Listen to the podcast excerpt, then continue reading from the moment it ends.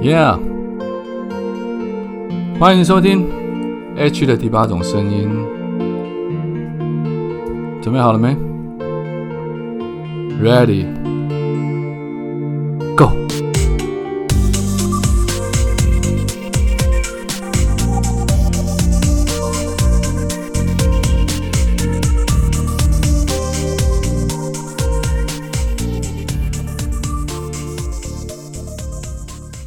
Hello，各位亲爱的朋友，欢迎再度回来收听 H 的第八种声音。早安、午安、晚安，不知道你现在人在哪里？不知道你现在身处的地方现在是几点钟？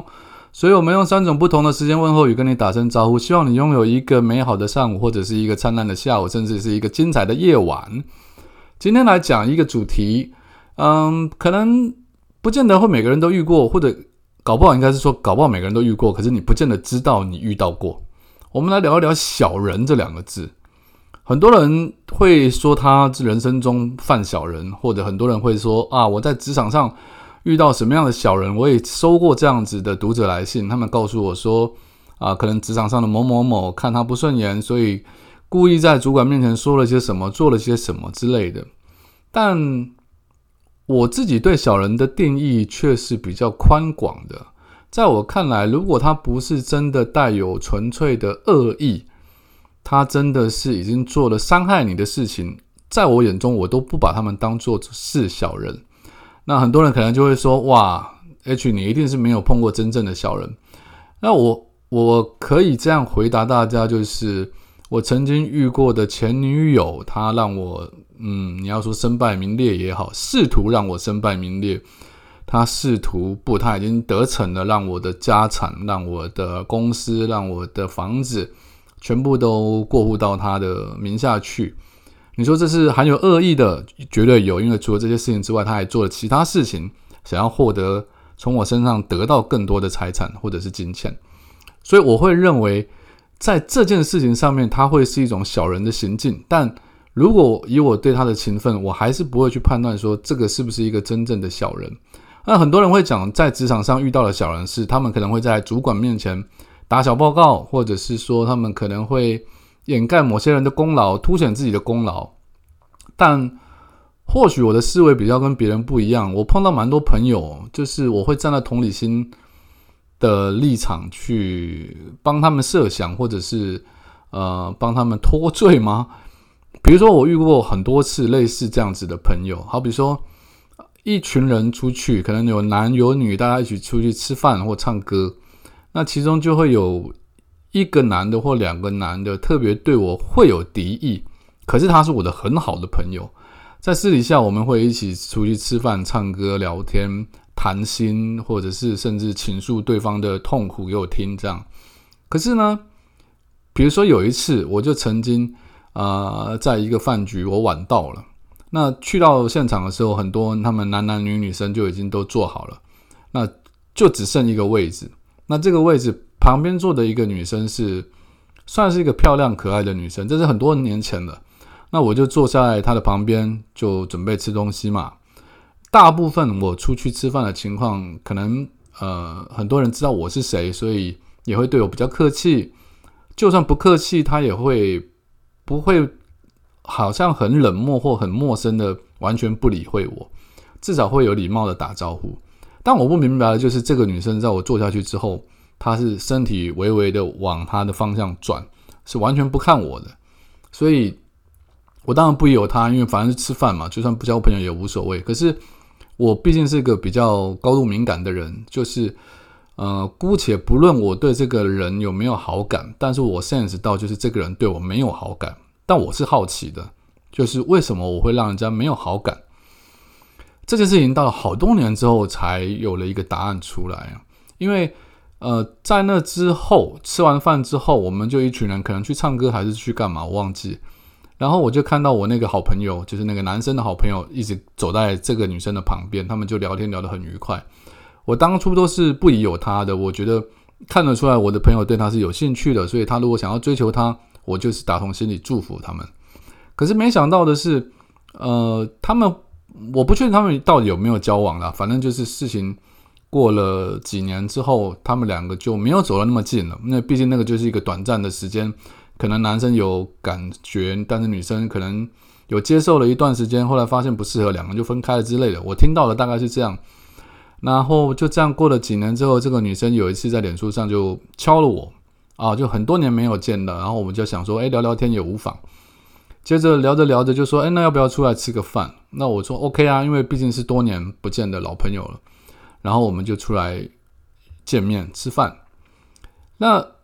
好奇的我，对于当年的那个那个感受，我还是在的，因为我我我总想要改进自己，就是可不可以让自己成为一个不要被人家。反感的人，那当天吃完饭，或者是好像是在吃饭的过程里面，我就有问了这位女性朋友，我说我有个事情很好奇，就是当初你是不是对我有什么误解，还是有什么特别的意见？感觉上你不是对我很友善，甚至有有一种特地想要疏远我的感觉。然后他就说：“你真的想知道吗？”我我觉得你可能不会想真的知道。那他这样讲，我当然就更好奇了。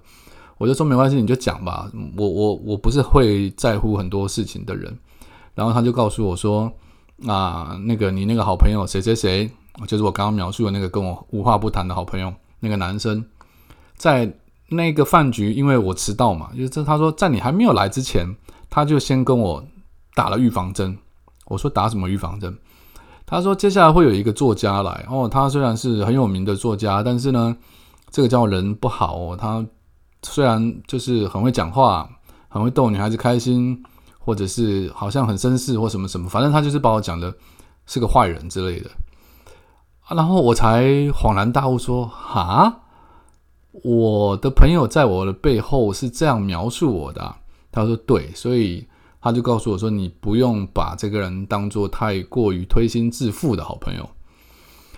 但是。在听完这番话的当下，我当然是有一点难过。可是又过了一段时间，就是当我跟这个女生吃完饭，后来就各自回家之后，我自己回到我的家里面，我一个人独处，我会去思考跟沉淀。想了一想，我觉得那也没什么大不了，因为这个男生可能就是想要追求女生，然后他怕，或者是他认为在以往的场合里面，可能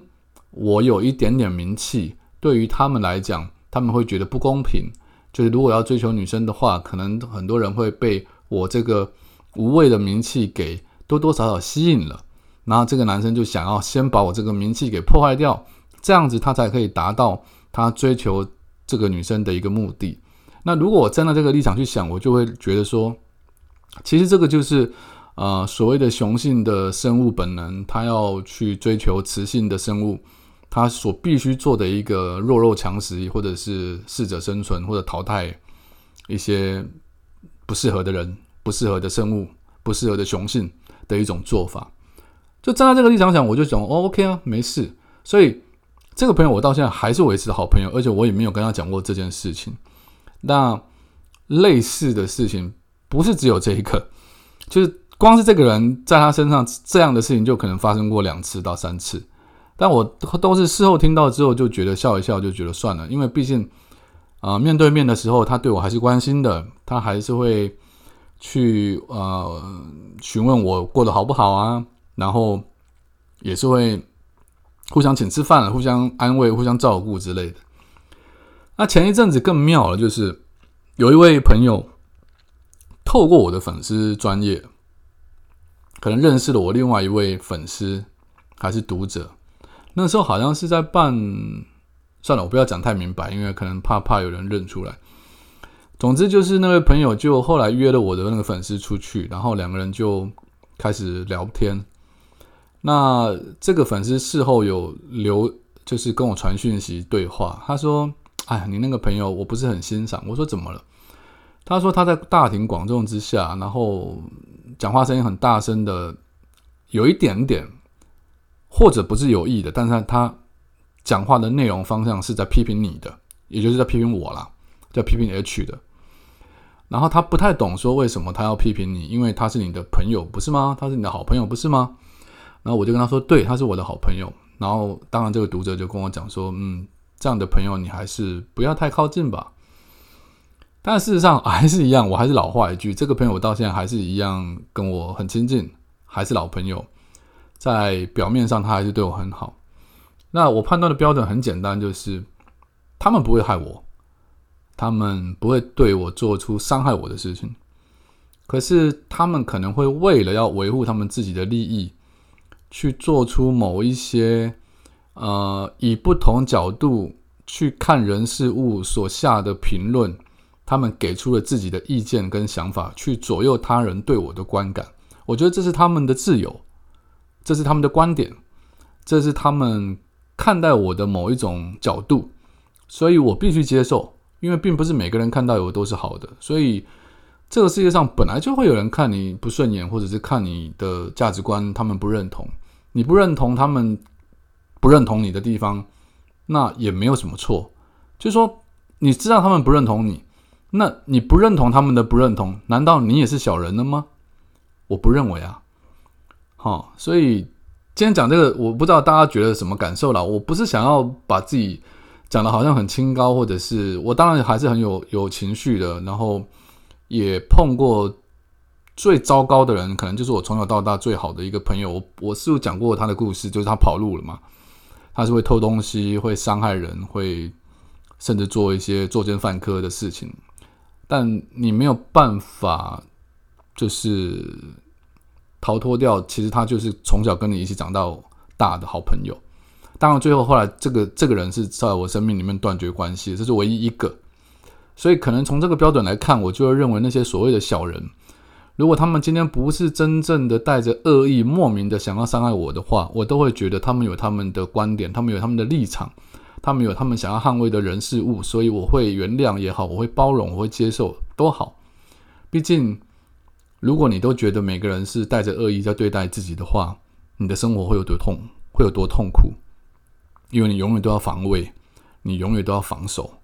我不认为这是一件健康的事情，而且这样活得一点都不开心。好，今天讲的比较简短一点，希望大家可以好好的休息，然后更希望你们可以去加我的 IG，因为毕竟透过这个 Podcast 很难去有什么讯息上的沟通。加了我 IG 之后，你们比较可以留言，或者告诉我你们想要更知道哪方面的讯息，或者关于我的哪些事，或者想听我讲哪方面的呃意见或者是评论，我都很希望你们留讯息告诉我。那我的 IG 你们只要搜寻作家 H 就可以找得到。就这样，拜。